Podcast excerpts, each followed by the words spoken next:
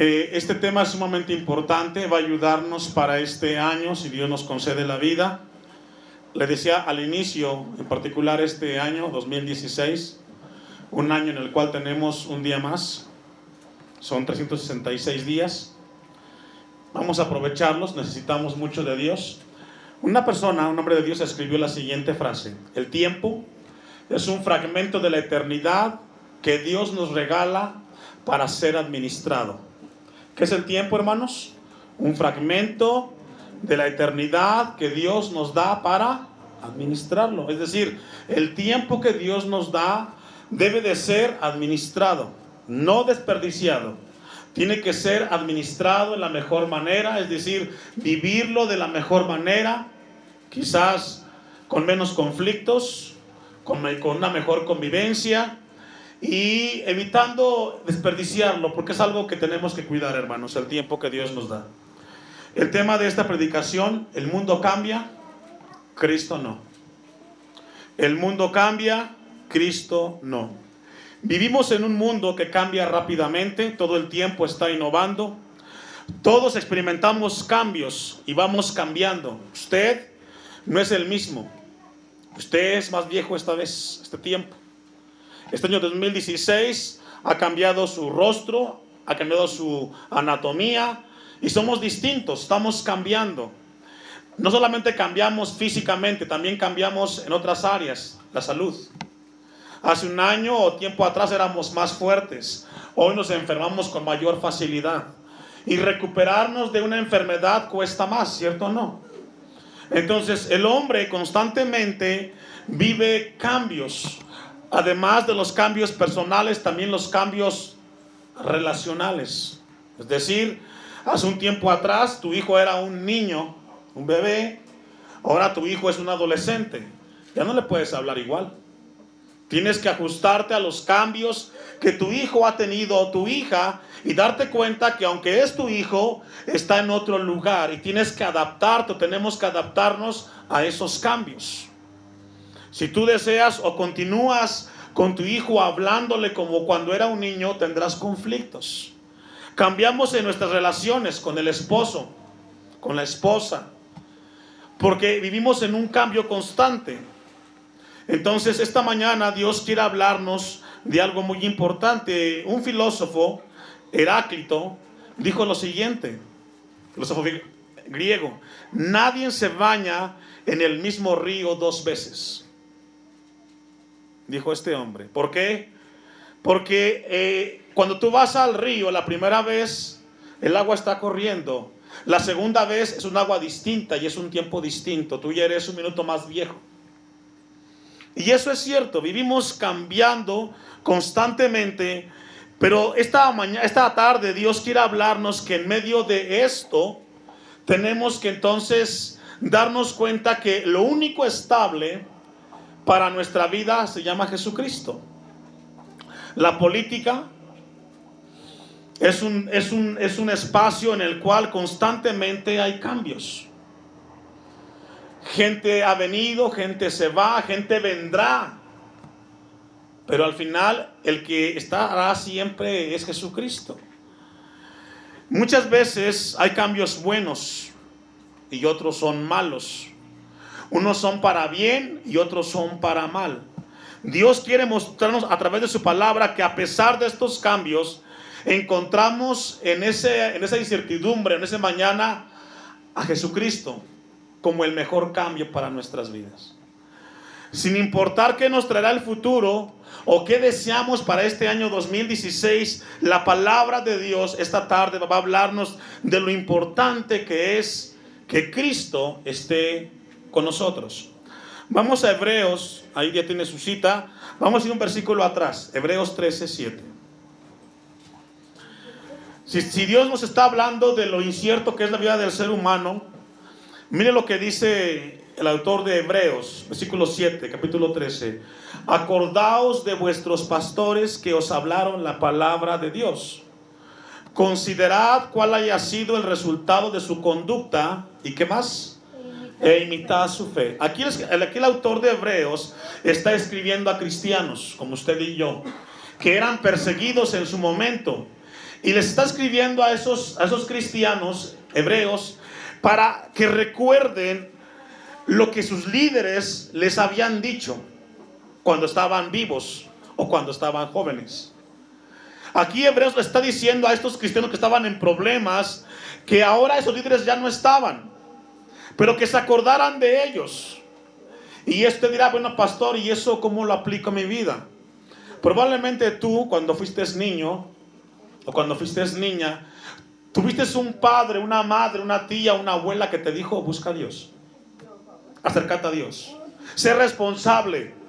Puedes estar en todos lugares, pero Dios debe de ser el mejor lugar para ti. Bueno, la palabra dice, acordaos de vuestros pastores, de vuestros líderes, que en algún momento te hablaron de Dios, te exhortaron a buscar a Dios. Y dice Hebreos 13:7, considerad cuál haya sido el resultado de su conducta e imitad que dice su fe. Si fue tu papá, si fue tu mamá, si fue tu abuelo, imítalo. Quizás ya no está aquí ya no está contigo. Pero la palabra nos habla a que recordemos esas palabras que de niño nos dijeron y que ahora, aunque no estén, tenemos que ponerlas en práctica. Y luego dice el versículo 8, porque Jesucristo es el mismo que estuvo con este familiar tuyo, es el que está contigo y el que estará cuando tú ya no estés. Vamos a entenderlo un poco más. Vamos a Deuteronomio 31, versículo 1. Deuteronomio 31, 1. Israel como pueblo experimentó un cambio difícil cuando Moisés como líder tuvo que partir de esta tierra. Y casi siempre cuando hay cambios vivimos incertidumbre de qué será cuando ya no esté. ¿Se imagina usted, por ejemplo, que está tan habituado de estar con su papá, con su mamá, y que mañana ya no esté con usted? Lo va a extrañar, la va a extrañar. Porque vivimos una situación como seres humanos, porque nos acostumbramos tanto a ese ser que amamos. Dice Deuteronomio 31, ¿lo tiene? Fue Moisés y habló estas palabras a todo Israel y les dijo, este día soy de edad de 120 años. ¿Cuántos años tenía Moisés? 120. 120. años aguantando a medio millón de judíos que por todo se quejaban. Que porque salía el sol, comían maná, que las codornices, de todo se quejaban. 120 años aguantándolos. No puedo más salir ni entrar, dice el versículo 2 Además de esto, Jehová me ha dicho, no pasarás este Jordán. Vemos a un Moisés ya grande en años, pero también Dios le dijo que no entraría al Jordán, porque él en un momento de su vida, cuando lo presionó el pueblo, golpeó la piedra más de una vez. Y eso le trajo una consecuencia de que no entraría a la tierra prometida. Se lo dijo Dios y él no le discutió. Versículo 3. Jehová tu Dios él pasa delante de ti. Él destruirá a estas naciones delante de ti y las heredarás. Josué será el que pasará delante de ti. ¿Quién iba a ser el que iba a introducir al pueblo a, la tierra prometida, hermanos? Josué. Josué era el hombre que Dios escogió para que introdujera al pueblo. Ya no iba a ser Moisés. Y dice la palabra de Dios que sería Moisés, perdón, Josué, el que entraría y pasaría al pueblo, como Jehová había dicho. Versículo 4.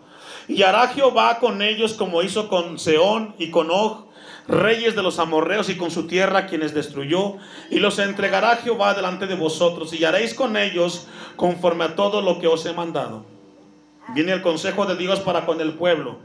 Esforzaos y cobrad ánimo no temáis ni tengáis miedo de ellos, porque Jehová tu Dios es el que va contigo, no te dejará ni te, desamparará. En, en la transición y en el cambio, Dios le habla al pueblo que sería un momento en el cual Dios estaría con ellos, que no los dejaría. Siete. Y llamó Moisés, ¿a quién llamó? A Josué. Y le dijo en presencia de todo Israel, de todo el pueblo Vea las palabras que le dice un viejo a un joven. ¿Qué le dice? Esfuérzate y anímate. ¿Qué le dices tú a tu hijo?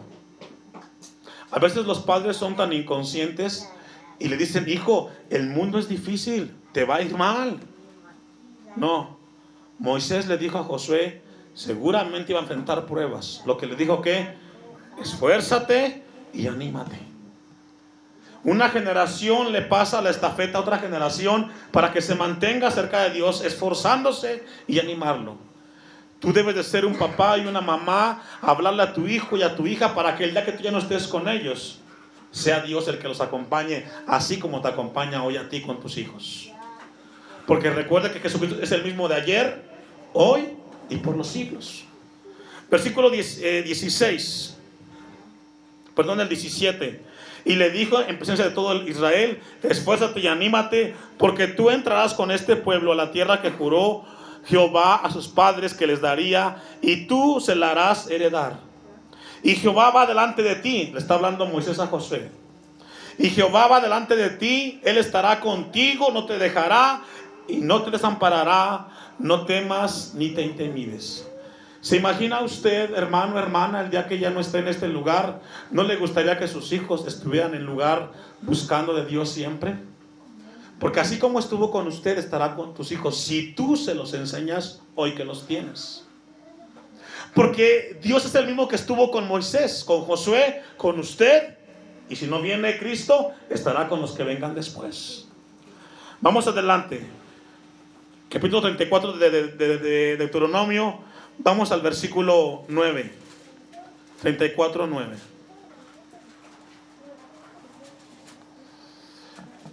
Dios le habla al pueblo, Moisés está a punto de entregar, y es Josué el indicado para introducir al pueblo.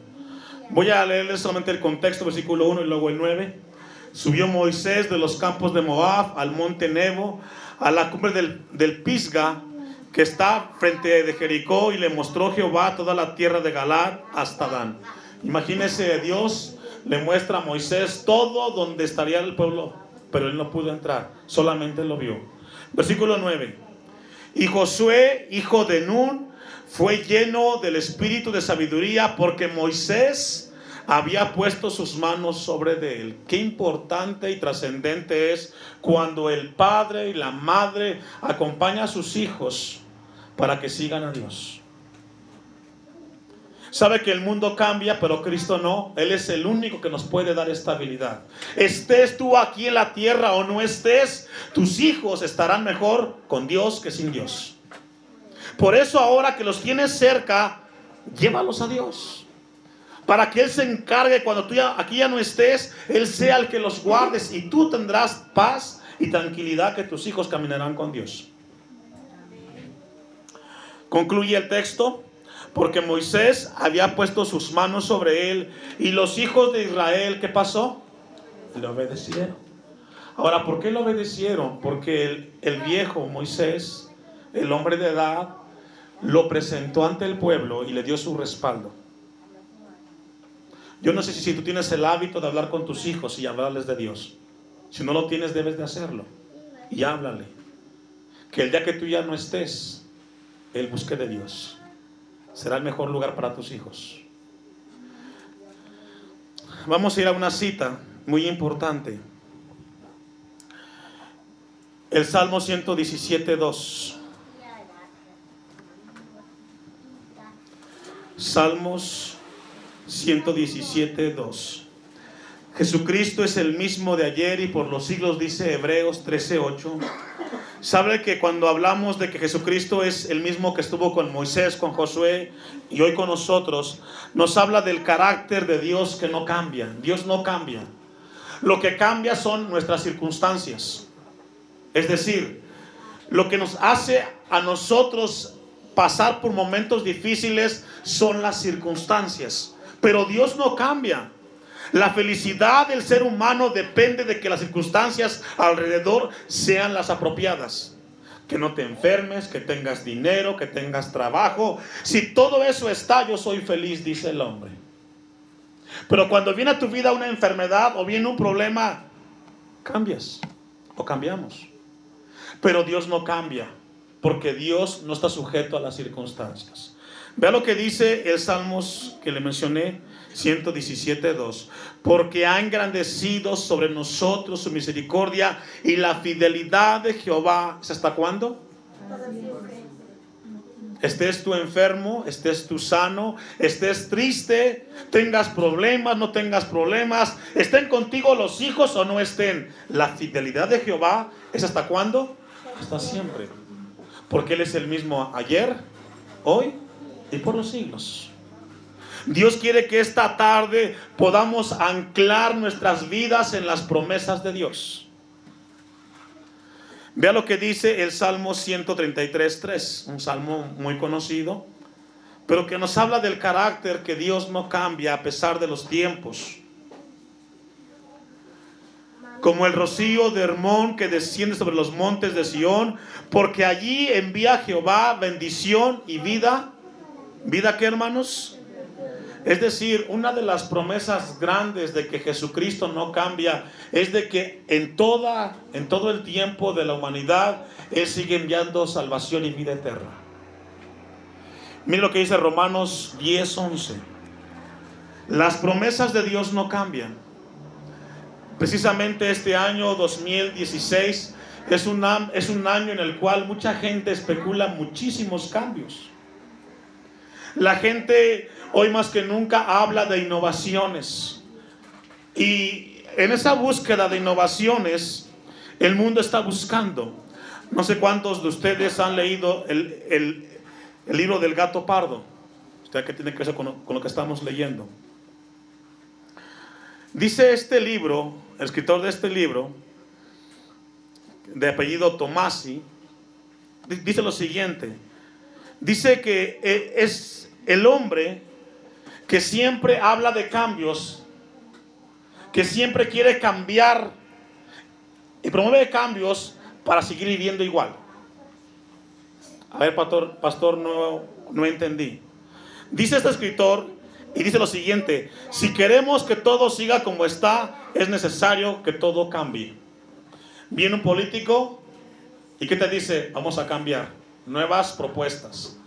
Él termina y sigue el país como igual. Vendrá otro y nos hablará igual. Pero siempre estaremos ahí. ¿Qué significa eso? El hombre está tan empecinado en cambiar que sigue igual. Por eso es mejor Dios. Dice Romanos 10:11, una de las promesas que no cambian de nuestro Dios. Pues la escritura dice, todo aquel que en él creyere no será avergonzado porque no hay diferencia entre judío y griego, pues él mismo, que es Señor de todos, es rico para con todos los que le invocan. Porque todo aquel que invocare el nombre del Señor, ¿será que dice hermanos? ¿Qué significa eso? La promesa de salvar a la gente sigue siendo la misma. Si tú no eres salvo, Él sigue a ti, te extiende la bendición de alcanzar en Cristo Jesús la salvación. Él no cambia. Él dice, todo aquel que le invocare. La palabra o el verbo invocar significa apelar. Significa clamar y buscar. Todo aquel que busca a Jesucristo será salvo. Lo hizo ayer, lo hace hoy y lo hará mañana porque Él es Dios y Él no cambia. Juan 10:27 dice, mis ovejas oyen mi voz y yo las conozco y me siguen. Es otra promesa. Búsquela para que me acompañe. Juan 10, 27. Las promesas de Cristo en su palabra no cambian. Pueden cambiar las circunstancias, pero Él sigue hablando de que Él sigue siendo el mismo Dios. Dice Juan 10, 27, mis ovejas oyen mi voz y yo las conozco y me siguen y yo les doy vida eterna y no perecerán jamás, ni nadie las arrebatará de mi mano. Mi Padre que me las dio es mayor que todos, y nadie las puede arrebatar de la mano de mi Padre. Lo dijo ayer, lo dice hoy, y terminará mañana, porque Él es Dios. Sus ovejas conocen la voz del pastor. No cambian sus promesas de nuestro Señor. Por eso en esta tarde Él nos habla de que nos acerquemos a Él. Vamos a 2 los Corintios 12, 17.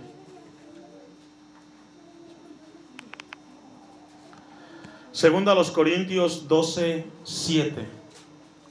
Así como prometió vida eterna y salvación en los tiempos, Él también prometió sostenernos en los problemas. Seguramente este año va a ser tu vida diferente al pasado. Tenemos más años. Es posible que nos envejezcamos y quizás ya no podamos hacer lo que antes hacíamos. Pero ¿sabe qué, iglesia? Si tú te aferras de Jesús, estarás en el mejor lugar. Dice segundo a los Corintios 12:7, ¿ya lo tiene? Y para que la grandeza de las revelaciones no me exaltase, desmedidamente me fue dado un aguijón en mi carne, dice Pablo. Cuenta la historia de que Pablo tuvo un problema con su cadera y cojeaba. Quizás tu problema no va a ser que tengas un problema de cadera, pero puede ser otra cosa. Pablo le dice a Dios, tengo un problema, tengo un aguijón que me está lastimando.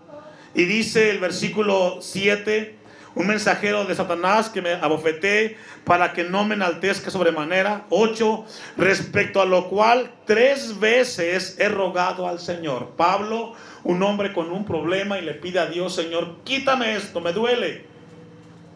Lo hizo tres veces. Y Dios le dijo lo siguiente, que lo quite de mí. Y me ha dicho, ¿qué le dijo? Bástate mi gracia. Porque la gracia fue ayer, es hoy y será mañana. ¿Qué significa eso? Le dice Dios a Pablo, a un Pablo que tiene un problema. Señor, quítame este aguijón. Y Dios le dice, Pablo, ocúpate que mi gracia esté contigo. Confórmate con que yo esté contigo. Tendrás el problema, pero confórmate que yo esté contigo. Bástate mi gracia, porque mi poder se perfecciona en la debilidad. Y esto es lo que Dios prometió con nosotros. Prometió estar cuando tengamos una gripa, un ejemplo, una fractura. Lo prometió ayer, lo dice hoy bástate mi gracia. Porque la gracia de Dios no cambia. La gracia es un favor que no merecemos. Sabe que esta tarde quizás muchos no están recibiendo o todos no recibimos lo que merecemos, sino lo que necesitamos. Y es lo que Pablo está viendo aquí. Bástate mi gracia porque mi poder se perfecciona en la debilidad. Una última promesa de Dios, hay muchas. Mateo 28, 20. 20, ya ahí concluimos. El mundo cambia, Cristo no cambia, hermanos. Por eso cuando usted viene a la casa de Dios está en el mejor lugar. Prometió salvarnos, prometió hablarnos, sostenernos en los problemas y prometió estar todos los días con nosotros. Es decir, en la Biblia no solamente hay una biografía, también hay promesas de Dios para nosotros. Dice Mateo 28, 20, enseñándolos que guarden todas las cosas que os he mandado, y he aquí yo estoy con vosotros todos los días. ¿Cuántos días? Días buenos, días malos, Dios con problemas, Dios sin problemas, Dios enfermos. Todos los días Dios prometió estar con nosotros. Es una promesa. He aquí, yo estoy con vosotros todos los días hasta el fin del mundo. Yo no sé si en algún momento tú te sientes solo, pero Dios esta tarde nos recuerda que Él no cambia, que Él sigue siendo el mismo. Él también dijo, en el mundo tendréis aflicciones, pero confiad, yo he vencido al mundo. ¿Qué es confiar en Dios? Depositar tu confianza en sus promesas. Pero pastor, es muy grande mi problema. Dios quiere que confiemos en Él. Este año, sin lugar a dudas, es un año muy difícil, humanamente hablando. Se avecinan muchos conflictos inciertos. Es importante que la iglesia esté afirmada y afianzada en el Cristo que no cambia, que sigue siendo el mismo ayer, hoy y por los siglos de los siglos. Si tú quieres realmente dejarle a tus hijos una estabilidad, es Jesucristo el mejor lugar para tus hijos. Si tú quieres que tus hijos mañana estén bien, afiánzalos en la palabra de Dios, en las promesas de Jesucristo. Y aunque tú no estés en esta tierra, tendrás la paz cuando partas, que tus hijos caminarán con el Dios que tú caminaste. Póngase de pie, vamos a.